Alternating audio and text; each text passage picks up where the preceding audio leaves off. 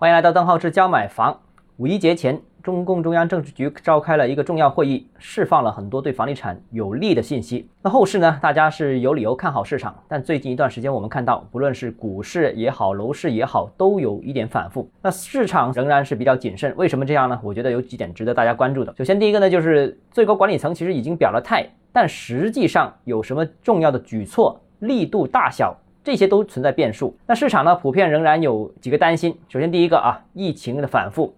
那疫情反复会持续多长时间？那各个大城市未来会不会随时都被按下暂停键啊？这个尤其是人口稠密的城市，直接影响经济和房地产市场的复苏。那第二个呢，就是国际形势的变化了。那大宗商品也好啊，油价也好啊，等等。这些价格的上升也会影响经济的复苏，那经济和楼市又是相互相成的。像那第三个呢，就是刺激性政策到底会有多大效果？这个本身也存在一定疑问啊。这个下面我们接下来再谈啊。那第二呢，从这次会议的表述，还有之前各个城市推出的利好政策看呢，房地产政策已经由之前的打压整顿这个方向，全面转向转为放开激活。这个本次会议谈及具体行业的时候呢，开篇就是谈房地产。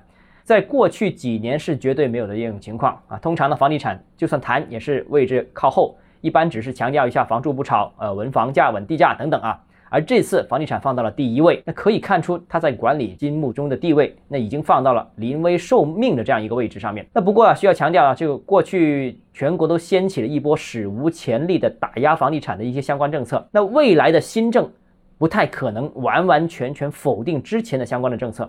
那我个人认为，最多是在过去的政策上面寻求一些突破，或者开一些新的口子。那这会造成思想甚至调控方式上面的一些束缚，那很可能让刺激楼市的政策呢局限在一个比较窄的范围上面进行布置。那第三个呢，就是房地产行业的前景了。那关键还是要看地方的政策。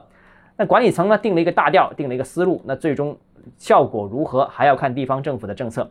一方面呢，房住不炒，这个是一个无法量化的一个概念。另外一方面呢，又会造成理解和施政上面的巨大差异。那过去一段时间呢，全国已经有超过一百个城市出台了各种楼市的松绑政策，但城市出台的政策，城市与城市之间差异还是比较大的。